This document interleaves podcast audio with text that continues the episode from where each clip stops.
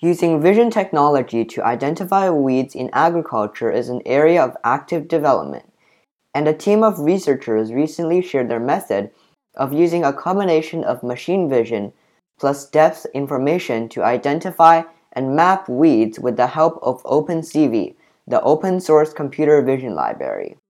Agriculture is how people get fed, and improving weed management is one of its most important challenges.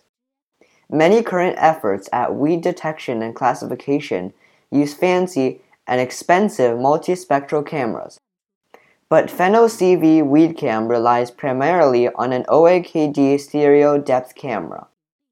The system is still being developed but is somewhat further along than a proof of concept.